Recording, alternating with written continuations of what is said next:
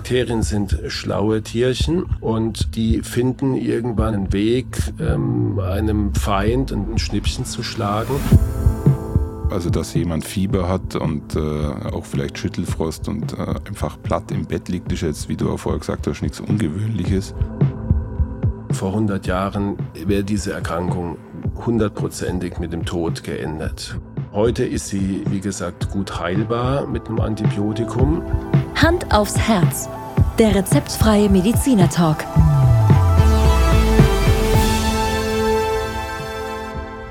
Hallo und herzlich willkommen bei Hand aufs Herz. Geschichten rund ums Herz mit professioneller Begleitung von Dr. Markus Knapp. Mein Name ist Thomas Krug und ich freue mich auf die heutige Folge.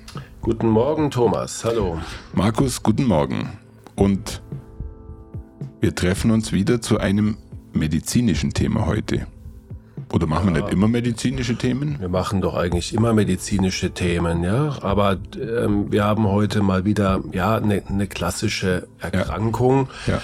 die wir nach über 100 Folgen tatsächlich noch, noch gar nicht thematisiert haben, obwohl sie durchaus in unserem Alltag eine Rolle spielt.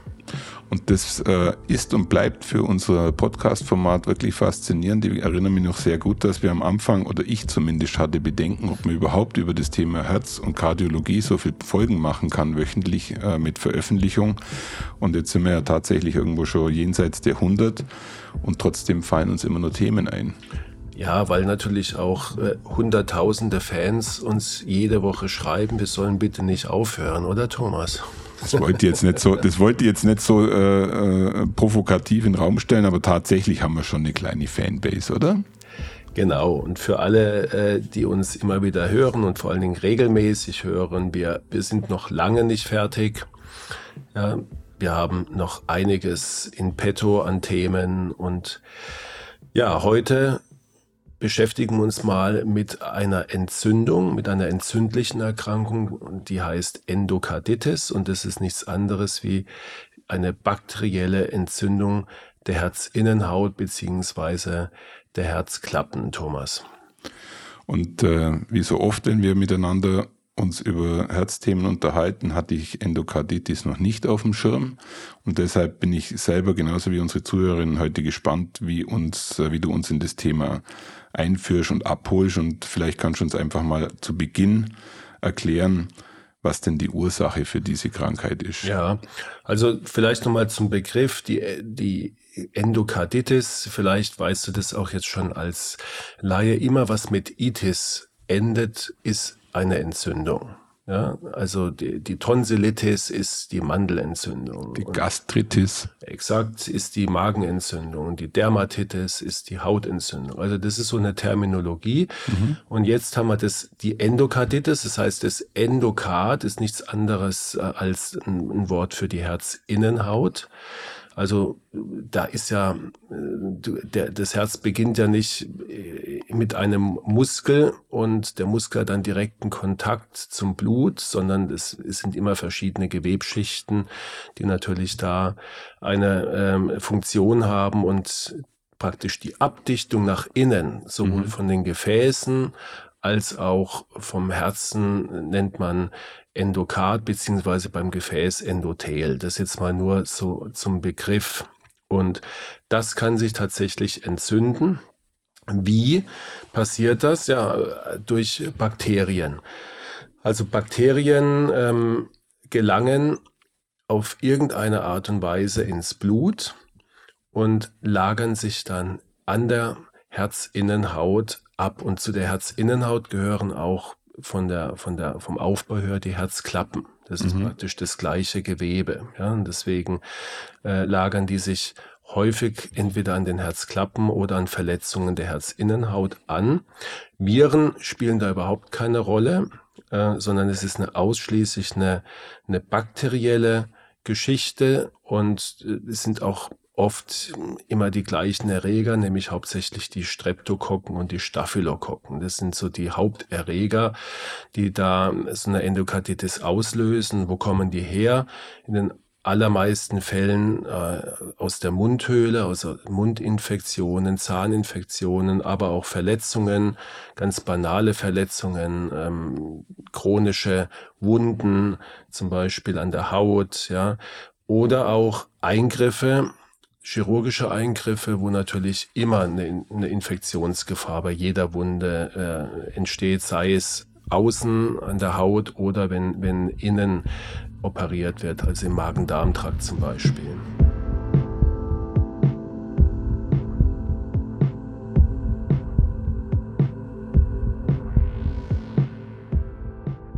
Also der Fall, dass äh, aus der Mundhöhle das Risiko besteht, glaube ich, erfährt man, glaube ich, jedes Mal, wenn man beim Zahnarzt genau. ist und sehr lange gewartet hat und dann schaut man sich das Röntgenbild an und dann ist so ein schöner heller Fleck unter dem Zahn.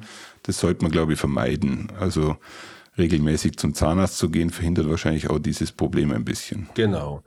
Da kommen wir auch noch drauf. Ähm, die, die Zahnreinigung und die Zahnhygiene spielen da eine enorme Rolle. Ja, ich erzähle dir vielleicht noch, welche Patienten da in erster Linie betroffen sind, weil es muss sich jetzt nicht jeder wahnsinnige Gedanken machen, dass er eine Endokarditis bekommt, weil normalerweise funktioniert unsere Abwehr ja hervorragend, kann mhm. man sagen. Also unser Immunsystem ist ja eines der faszinierendsten Organe. Es ist tatsächlich ein Organ, wo verschiedene Systeme ineinander greifen. Äh, Bildung von, von Immunzellen, ähm, die Zirkulation von denselbigen in unserem Körper, ja, ähm, dann die Aktivierung der gesamten Antwort mit, mit Lymphozyten, mit Antikörpern und so weiter. Das ist ja wirklich ein, ein faszinierendes wirklich äh, System. Und die fangen so Bakterien, wenn sie, wenn sie jetzt mal in unser Blut gelangen, das kommt durchaus mal vor, sofort ab und, und äh, sorgen dafür, dass die kein Unwesen treiben in unserem Körper. Wenn du aber jetzt vorerkrankt bist und ähm, zum Beispiel Herzfehler hast, ob die jetzt angeboren sind oder ob das bei operierten Patienten sind, dann hast du immer so kleine Narben in deiner Gefäßinnenhaut bzw. Herzinnenhaut oder an den Herzklappen. Da entstehen ja ähm, Störungen, äh, zum Beispiel, wie gesagt, durch Verwirbelungen bei Patienten, die so Herzklappenfehler haben. Und bei chirurgischen Eingriffen natürlich Narben durch das, äh, weil ja geschnitten und genäht wird. Und in diesen Nischen, da äh, können sich tatsächlich Bakterien ansiedeln. Ja, und zwar in dem Sinne, dass es da zuerst zu einer Mikroverletzung kommt. Mikroverletzung heißt immer, da entstehen auch kleine Blutgerinnsel, ja, kleine, also Thrombozyten, die sich da sofort ansammeln und es so ein bisschen abdichten. Und in diesen kleinen Klumpen, da können sich Bakterien verfangen und dort haben sie leider ganz gute Chancen, dem Immunsystem so zu entwischen. Und da entsteht dann die Endokarditis. Gibt es eigentlich auch Fälle, in denen jemand, also ein herzgesunder Mensch, tatsächlich doch auch dieses Problem bekommen kann?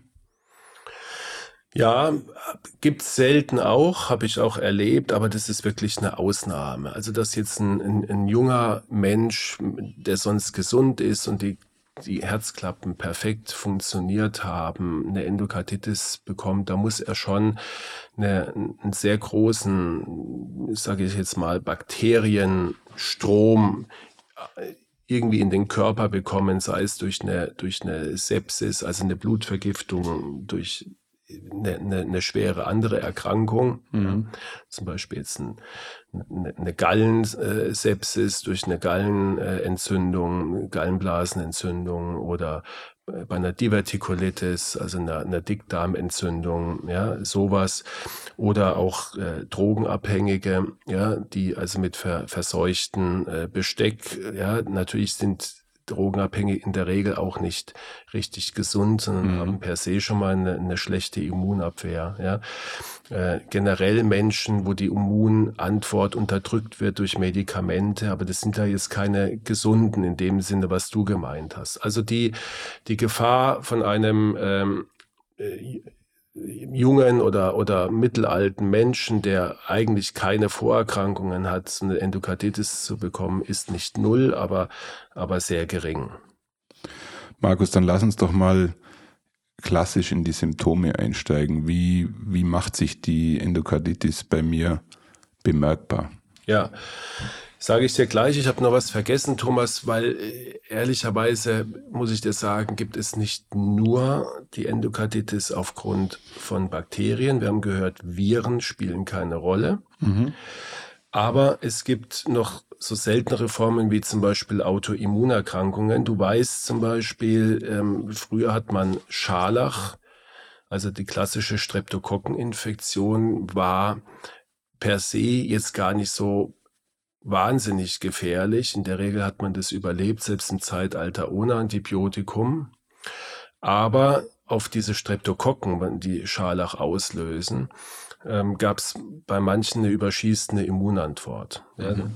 Da haben sich dann Antikörperkomplexe sogenannte gebildet, die dann autoaggressiv gegen das eigene Gewebe vorgegangen sind. Ja, und deswegen haben wir noch in den 90ern, in der Zeit, wo ich so angefangen habe, mich mit, Kardiologie zu beschäftigen und da gearbeitet habe, auch schon, ähm, da haben wir öfters noch Patienten gesehen, die aufgrund einer Scharlachinfektion in der Jugend mhm. dann im Alter schwere Herzklappenerkrankungen bekommen haben durch ähm, diese, diese Autoaggression, also dass der Körper Immunantwort gegen eigenes Gewebe macht. Ja? Ur, ursprünglich gegen die Streptokokken, aber dann wird die Immunabwehr so moduliert, dass sie auf einmal gegen eigene Zellen arbeitet. Wenn man das jetzt auf äh, das Hier und Jetzt bezieht, wenn ein junger Mensch jetzt Scharlach hat, äh, sind die Ängste dann immer noch berechtigt oder, oder wie geht man heute damit um? Ja, heute behandelt man den klassischen Scharlach eben mit, mit Antibiotikum. Und damit ist das Problem weitestgehend Und damit gelöst. ist das Problem gelöst, weil er dann ähm, in der Regel nicht diese volle Infektion durchmacht mit der mhm. vollen Immunantwort, aber es gibt sicherlich auch heute noch nur deutlich seltener solche Fälle. Und jetzt äh, lass uns die Symptome Jawohl.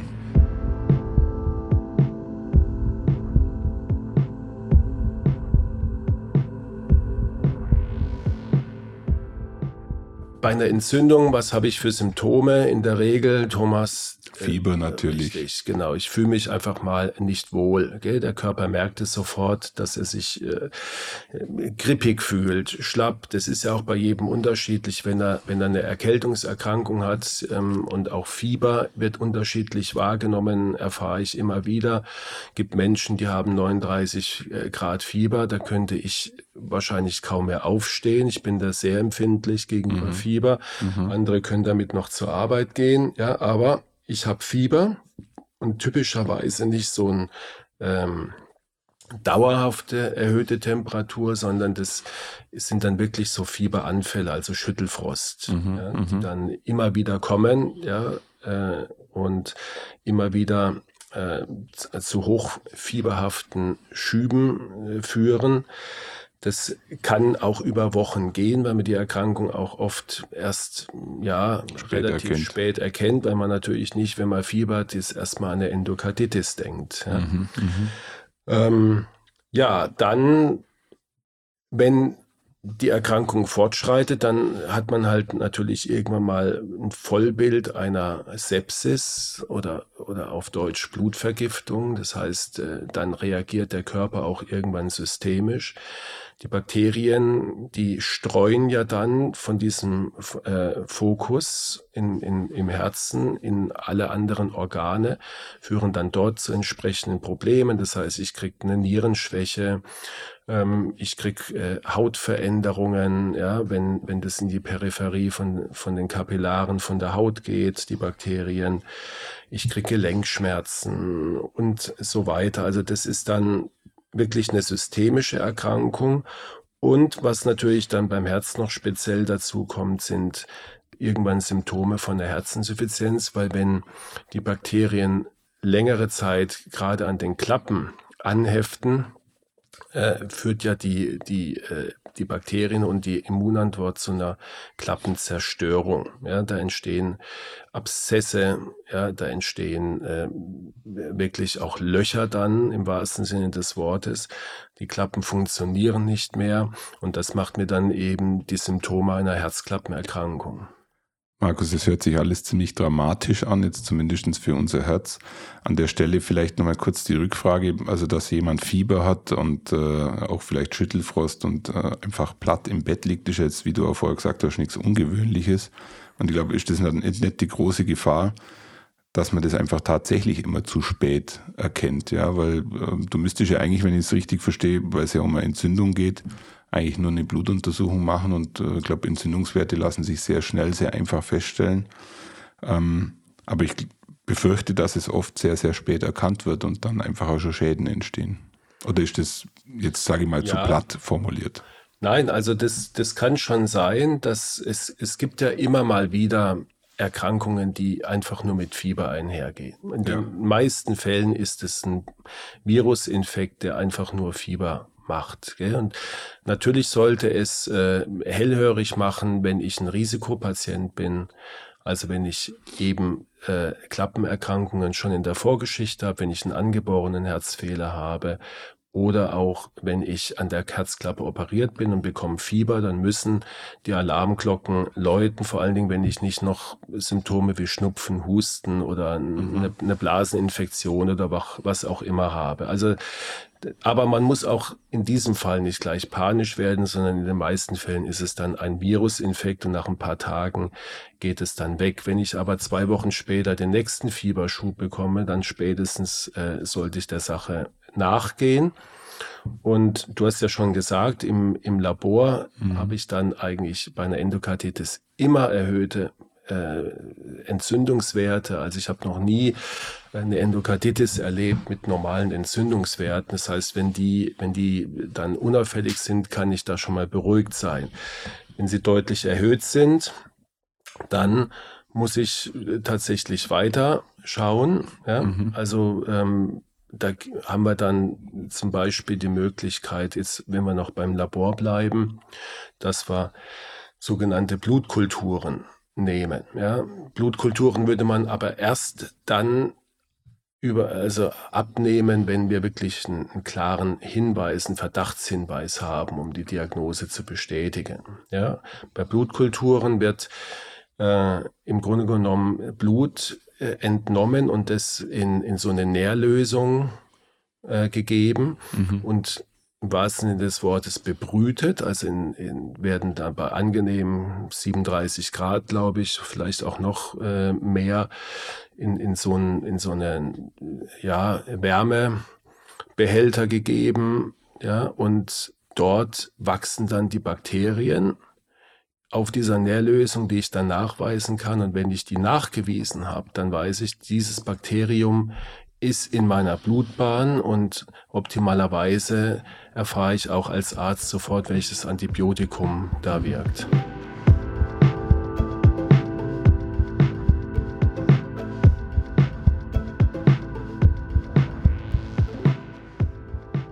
Markus, eine Zwischenfrage, wahrscheinlich laienhaft, aber ähm, es geht ja immer um die Entzündungswerte. Wenn jetzt zu dir in die Praxis kommen, wie lange dauert das, bis du bei mir Entzündungswerte feststellen kannst? Gibt es da einen Schnelltest, irgendwas oder muss alles ins Labor und einen Tag später wird es festgestellt? Vielleicht kannst du da mal ein bisschen aufklären. Ja, also es gibt unterschiedlich, es gibt für viele Laborparameter Schnelltests. Ja unter anderem auch meines Erachtens fürs äh, das sogenannte CRP. Das ist also unser gängigstes, äh, unser gängigster Entzündungsparameter.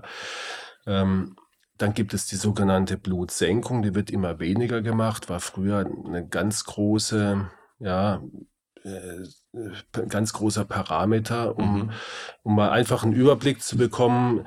Und du hast vielleicht schon mal den Begriff einer Sturzsenkung gehört. Also äh, die, die Blutsenkung ist ja, äh, daran sehe ich, wie, wie groß der Anteil an, äh, an äh, Entzündungszellen im Blut ist, mhm. ganz, ganz laienhaft gesprochen. Und äh, das sind diese, diese Stäbe, die hast du sicherlich früher beim Arzt immer gesehen, mhm. die mit Blut gefüllt sind. Dann sagt der, der schwere Anteil vom Blut langsam der Schwerkraft folgen nach unten. Das ist also so eine, so eine rote, mhm. so ein roter äh, Balken, kann man sagen. Und oben drüber ist dann das Plasma, also die, das, die weiße Flüssigkeit vom Blut. Das wird dann einfach nur durch, durch Schwerkraft getrennt. Und wenn das sehr schnell geht, Wenn also nach einer Stunde schon äh, um, um so und so viel Millimeter diese Blutsäule nach unten gerutscht ist, dann ist es ein Hinweis auf sehr viele äh, Entzündungsaktivität im Blut. Und äh, das hat man dann Sturzsenkung genannt, weil das dann äh, praktisch abgestürzt ist, wie so eine DAX-Kurve, wenn er unter Druck ist. Ja. Markus, du hast jetzt einen Moment erzeugt, wie man ab und zu in unserer Podcast-Folge für mich zumindestens äh, immer wieder produzieren. Ich habe noch nie was davon gehört und ich genau. finde das wiederum total äh, interessant. Das heißt, wenn ich irgendwo mal im Dschungel bin und ich hätte so ein Röhrchen und ich nehme mir Blut ab und äh, will wissen, ob ich jetzt hier tatsächlich ein Problem habe, könnte ich zumindestens grundsätzlich feststellen, ob ich hohe Entzündungswerte habe. Aber vielleicht nochmal ernsthaft äh, gefragt, wenn die Entzündungswerte bei dir hoch sind, verpasst du dann demjenigen sofort ein Antibiotikum, Breitbandantibiotikum oder geht deine Diagnostik äh, mit äh, anderen ja, Dingen geht, noch weiter? Die, die, geht auf jeden Fall noch weiter.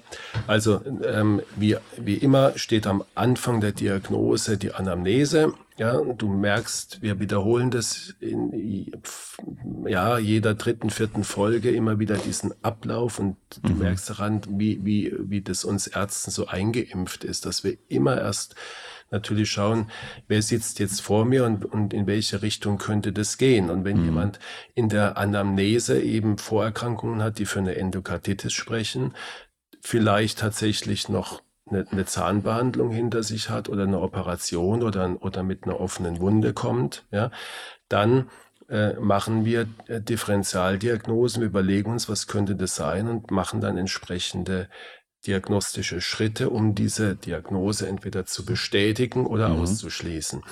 Und das Labor ist der einfachste Weg, weil wir dort mit, mit sehr geringem Aufwand und geringen Kosten schon mal ähm, ausschließen können. Wie gesagt, wenn es normal ist, können wir eine Endokarditis so gut wie sicher ausschließen. Jetzt nehmen wir mal mhm. an, es ist deutlich erhöht und es stimmen noch ein paar andere ähm, Vorbedingungen. Dann wäre der, der nächste Punkt ein Ultraschall. Ähm, ich kann den Patienten natürlich noch abhören. Wenn er was an den Herzklappen hat, dann höre ich oft schon ein verdächtiges Geräusch, was vorher vielleicht noch nicht da war. Auch das geht dann gleich in die Richtung. Aber die Diagnose, wenn ich sie dann wirklich mal stellen möchte, brauche ich einen Ultraschall, irgendeine Bildgebung. Und da sehe ich dann ähm, erstens, dass oft die Klappen dann schwer schwerst verändert sind, also zu einer, zu einer erheblichen Undichtigkeit geführt haben, gerade bei der Mitralklappe oder auch bei der Aortenklappe. Und ich sehe oft so genannte Bakterienrasen. Das sind also dann so Ansammlungen, Vegetationen werden sie von uns auch genannt. Also äh, das sind so, kannst du dir wie so Klumpen vorstellen aus Bakterien, aus Entzündungszellen, aus äh, äh, Thrombozyten, also Blutplättchen. Mhm. Und die ähm, lagern sich typischerweise an den Herzklappen an und ähm, pendeln dann mehr oder weniger mit dem Blutstrom hin und her. Mhm. Und das kann man dann, äh, wenn sie groß genug sind, schon mit dem Ultraschall von außen, also durch die Haut, ganz gut erkennen. Manchmal sind die so klein, dass man sie nicht auf ersten Anblick erkennt und dann machen wir ein sogenanntes Schluckecho. Das heißt, der Patient schluckt einen Ultraschall, Sondenschlauch und der bleibt dann hinter der Speiseröhre liegen und oder in der Speiseröhre, Entschuldigung, hinter dem Herz. Die Speiseröhre liegt direkt hinter dem Herz und dann habe ich praktisch eine tolle Auflösung der Herzklappen und dann kann ich meistens die Diagnose stellen. Ja. So, jetzt haben wir uns viel damit beschäftigt, äh, es festzustellen, diese Erkrankung. Jetzt lass uns nochmal äh, vielleicht äh, etwas beruhigen und die Therapien besprechen. Weil ich hoffe, dass das Ganze nicht so viel Schäden erzeugt, dass sie irreparabel sind. Ja, gibt's leider selten auch. Wäre jetzt gelogen, wenn ich sagen würde, das geht immer ganz glimpflich aus, so eine mhm. Geschichte. Ja. Also vielleicht ähm, die, die beste Therapie ist auch in diesem Fall immer, dass man es gar nicht so weit kommen lässt, ja, sondern dass man prophylaktische Arbeit leistet. Und wenn ich ein Risikopatient bin, Ich wiederhole nochmal, also Patienten, die einen angeborenen Herzfehler haben, Patienten, die äh, Herzklappenerkrankungen haben, vor allen Dingen welche, die äh, operiert worden sind an den Herzklappen oder auch Prothesen haben an den Herzklappen, ja, Patienten, die immunsupprimiert sind, Patienten, die eine Herztransplantation haben und noch ein paar andere. Also wenn, wenn ich zu dieser Risikokonstellation gehöre, dann muss ich einfach prophylaktische Arbeit leisten. Das heißt, ich muss peinliche Hygiene halten, vor allen Dingen äh, Mundhygiene ist ganz wichtig. Ja, dazu gehört also nicht nur das tägliche Zähneputzen mehrfach, sondern da gehört auch eine, eine Zahnfleischbehandlung. Parodontose ist mit das häufigste, die häufigste Ursache für eine Endokarditis, weil in diesen Taschen äh, sehr leicht Bakterien ähm, sich einnisten können in den, in den Zahnfleisch Taschen in diesen entzündeten und von dort dann äh, über Mikroverletzungen in die Blutbahn kommen. Äh, man muss also auch eine, praktisch eine, eine Zahnbehandlung regelmäßig machen, eine Zahnsäuberung beim Zahnarzt. Ja, man sollte die Karies im Griff haben, ja, weil dann natürlich auch die mhm. wird von Bakterien verursacht. Ja. Also da eine, eine konsequente Mundhygiene, Zahnsteinentfernung und wenn ich dann äh, Eingriffe, Mikroeingriffe habe, ähm, vor allen Dingen, wenn, wenn sie blutig sind äh, und wenn das Infektionsrisiko von vornherein relativ hoch ist. Also ich tu dir zum Beispiel jetzt eine entzündete Wunde irgendwie säubern und, und schneiden und dann zusammennähen, gell? dann wird äh, ohnehin schon auch bei Nicht-Risikopatienten in der Regel ein Antibiotikum gegeben, aber bei äh, Patienten, die ein Risiko haben, gibt man das gerne dann schon ein paar Stunden vorher, dass das mhm. Äh, Antibiotikum schon im Körper zirkuliert und dann sofort an der Stelle ist, wenn, wenn es zu einem Bakterieneintritt kommt. Und wie vorsichtig geht ihr dann mit dem äh, Verschreiben von Antibiotikum um? Ist ja durch, durchaus auch immer eine Diskussion, dass falsch angewendetes, zu oft angewendetes Richtig. Antibiotikum Resistenzen erzeugt. So wie ich das aber verstanden habe, kann man eigentlich ohne Antibiotikum diese Krankheit gar nicht bekämpfen. Also wenn sie mal ausgebrochen ist, nein. Da ja. führt sie, wenn wir kein Antibiotikum hätten, also vor 100 Jahren, wäre diese Erkrankung hundertprozentig mit dem Tod geendet, mhm. ja, weil mhm. du diese Bakterien von alleine dann nicht mehr wegbekommst und es einfach zu einer äh, vollständigen Organ- und Herz auch äh, Klappenzerstörung führt. Mhm. Ähm, heute ist sie, ist sie, wie gesagt, gut heilbar mit einem Antibiotikum. Mhm. Und wir haben früher, wir nennen das eine Endokarditis-Prophylaxe, haben wir ähm, sehr, sehr großzügig äh, wirklich Antibiotikum verordnet vor zahnärztlichen Eingriffen oder anderen operativen Eingriffen. Davon ist man ein bisschen abgekommen, aus dem Grund, den du schon gesagt hast. Je mehr äh, Antibiotika wir verordnen, desto größer ist die Gefahr der Resistenzentwicklung. Die Bakterien sind schlaue Tierchen und die finden irgendwann durch ähm, Mutationen einen Weg, ähm, einem Feind, und das Antibiotikum ist ein Feind für so eine Population, ein, ein Schnippchen zu schlagen. Und je mehr wir diesen Reiz setzen, desto mehr ist der Druck auf so ein Bakterium, sich zu verändern. Deswegen ja. geben wir das wirklich nur bei den Risikopatienten und zum Beispiel jemand, der eine ganz banale kleine Klappenundichtigkeit hat, ähm, geben wir schon lang kein Antibiotikum mehr. Früher haben wir das viel häufiger gemacht.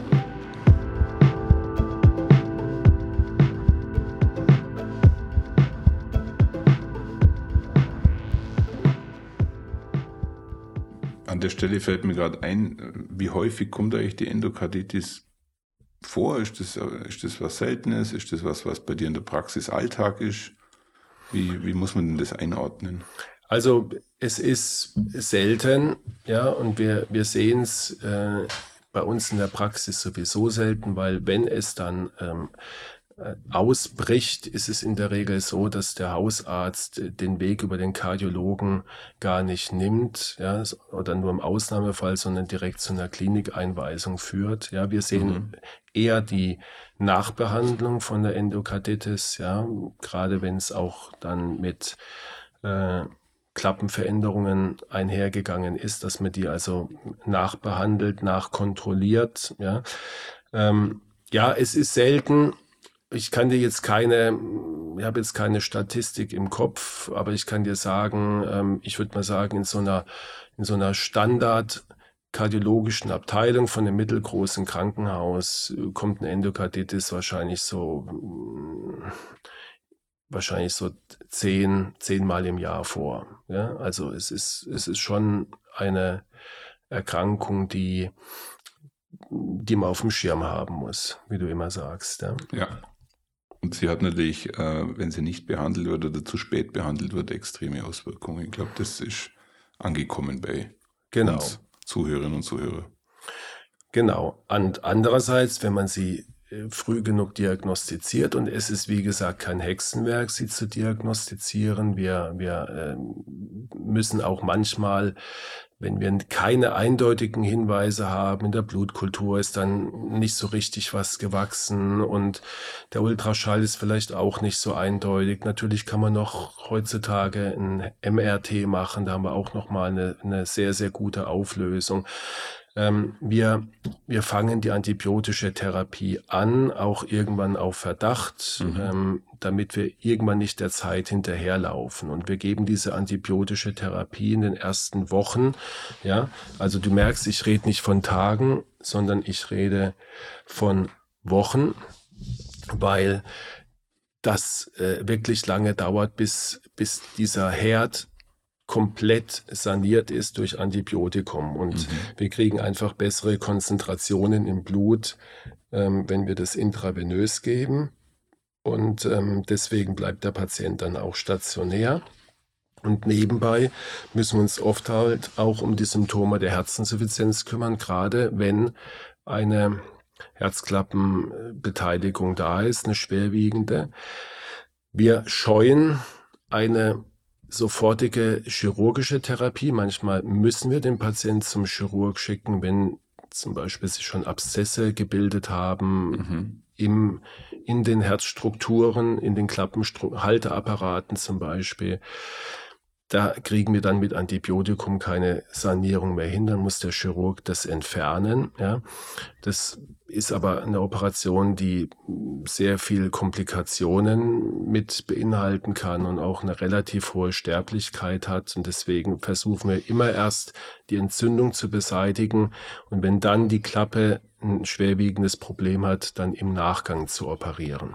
Markus, würdest du sagen, dass äh, die Allgemeinheit über die Endokarditis richtig informiert ist, sensibilisiert ist oder gibt es da vielleicht sogar Nachholbedarf? Was, ist, was, was sagst du als Fachmann dazu? Teils, teils. Also ich glaube so, wenn man, wenn man zum Zahnarzt geht, das weißt du auch, da musst du immer so Bögen ausfüllen. Ja? Und da wird natürlich immer nach sowas gefragt. Mhm. Haben Sie Herzklappenerkrankungen? Ja, ist äh, und von daher glaube ich schon, dass so unbewusst die Menschen schon wissen, da ist irgendwas, was äh, gefährlich sein kann. Mhm. Wenn jetzt jemand Fieber hat, ähm, und kommt zum Hausarzt und sagt, mir geht's nicht gut, ich habe Fieber, glaube ich nicht, dass die Mehrheit äh, der Bevölkerung an eine Endokarditis denkt als Differentialdiagnose. Mhm, ja. Mhm. Also es ist sicherlich wichtig, dass wir da aufklären und, und darauf aufmerksam machen ähm, bei unklarem Fieber und vor allen Dingen Fieberschüben und vor allen Dingen, wenn das über Wochen geht, äh, muss man da dran denken und muss das ausschließen. Das mhm gelingt beim Hausarzt mit, wie gesagt, einer Blutentnahme und er kann abhören. Und wenn beides völlig in Ordnung ist, dann braucht man auch erstmal nicht weiter zu forschen in dieser Hinsicht. Natürlich muss man auf anderem Gebiet rausbekommen, wo das Fieber herkommt. Ja, irgendwo eine Ursache hat Fieber immer. Ja. Markus, weil du das gerade ansprichst, äh, das Abhören, also wenn man zum Hausarzt geht mit Fieber, hört er einen ja auch immer mhm. ab, die Lunge und, und das mhm. Herz dann. Das heißt, ich gehe davon aus, dass der Hausarzt auch äh, gewisse Kenntnisse hat, was du gerade vorher angesprochen hast, dass er aus den Geräuschen schon auch interpretieren kann, dass es am Herz Richtig, ein Problem gibt. Ja. Also das glaube ich muss man auch ganz klar ja. mal äh, Der Hausarzt hat, hat ja ähm, so häufig mit Fieber zu tun, Fieberpatienten, mhm. dass er für sich immer auch so einen Algorithmus hat, ist bei jedem ein bisschen anders. Gell? Was macht er mit, mit diesen äh, Patienten? Und äh, natürlich gehört die körperliche Untersuchung immer an erster Stelle. Äh? Ja. In unserer Zeit, ja, moderner Medizin, Zeitmangel, ja, tritt die körperliche Untersuchung ja leider immer mehr in den Hintergrund. Wir verlassen uns auf, auf Messungen und, und Gerätschaften und Laborparameter, ja. Ich denke, viele Erkrankungen ließen sich allein durch eine körperliche Untersuchung mehr oder weniger diagnostizieren. Ja? ja. Aber das verschwindet. Wie so, vieles, wie so vieles in unserer Welt äh, automatisiert und ähm, genau. äh, in Prozesse gedrückt wird, ja. Die Patienten, die gefährdet sind, die bekommen von uns und auch von meistens von den äh, Institutionen, wo sie zum Beispiel äh, vorbehandelt oder operiert worden sind. Also ich rede jetzt von den mhm. Herzfehlern, den angeborenen Herzfehlern, die operierten Patienten, die bekommen immer so ein Endokarditis äh, Prophylaxe-Ausweis. Da steht also genau drin, bei welchen Eingriffen man vorsichtig sein muss, also zahnärztlich, Urogenitaleingriffe, ähm, Magen-Darm-Eingriffe, ja, Wundversorgung, ja. Mhm. Ähm, und die sind natürlich dann sensibilisiert, wenn man einen Ausweis im, im Geldbeutel hat, den man immer wieder äh, begegnet und rausholt, gell? und äh, dann wird man noch vom Zahnarzt gefragt, ja, da ist dann eine Sensibilisierung da und das funktioniert eigentlich auch sehr, sehr gut. Und da steht auch immer drin, welches Antibiotikum man wann mhm. einnimmt. Ja, meistens, wie gesagt, ein paar Stunden vorher.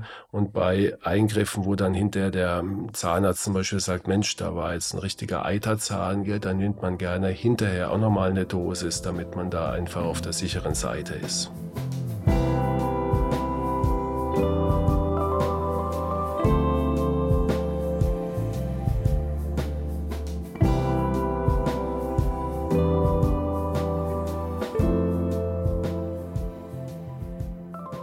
Markus, ich glaube, wir kommen zum Ende der Endokarditis. Ja. Ich glaube, wir haben alles angesprochen, oder? Ja, vielleicht noch mal kurz die Take-Home-Messages, ja, damit ich das mal wieder anbringe. Hau, ja. hau, hau uns eine ja. Take-Home-Message um die Ohren, ja. bitteschön. Mehrere, mehrere. Mehrere gleich. Also die erste wäre bei, bei anhaltendem unklaren Fieber bitte ernst nehmen und nicht sagen, das geht schon wieder weg von alleine. Auch wenn es oft so ist, dass es von alleine wieder weggeht. Aber da kann man wirklich ähm, im wahrsten Sinne des Wortes Leben retten, indem man dann zum Arzt geht und das abklären lässt.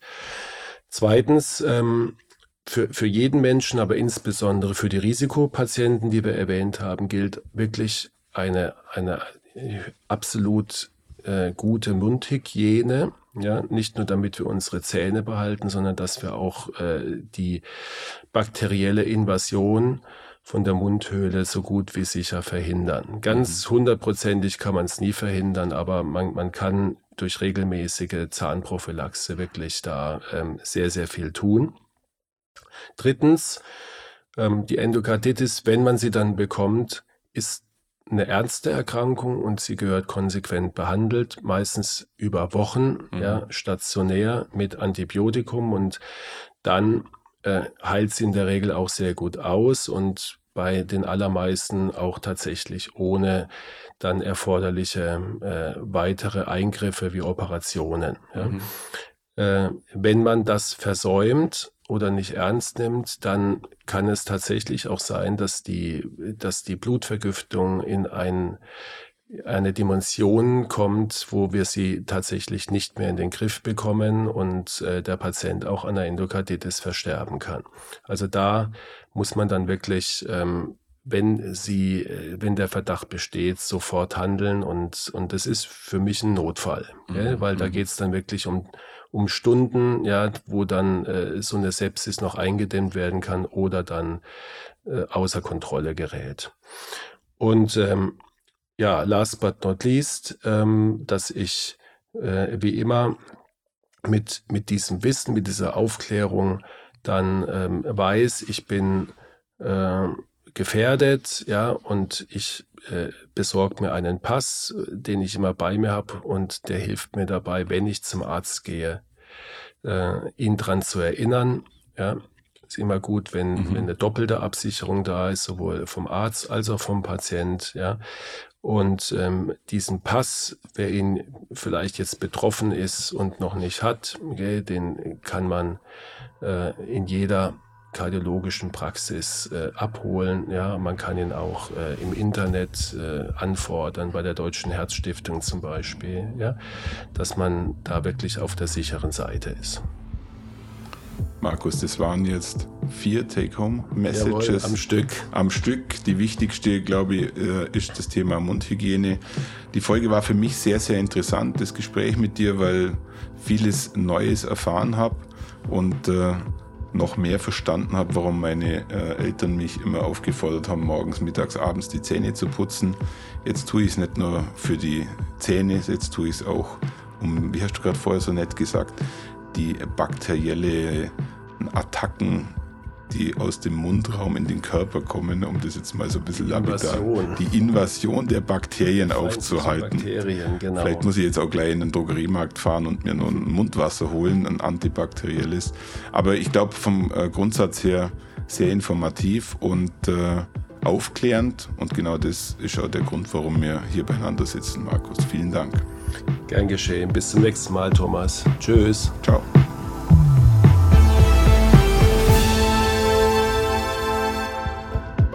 Schauen Sie mal bei uns vorbei unter www.handaufsherz-podcast.de und bleiben Sie immer über uns auf dem Laufenden auf unserem Instagram-Account. Hand aufs Herz, Ihr rezeptfreier Mediziner-Talk rund ums Thema Herzgesundheit.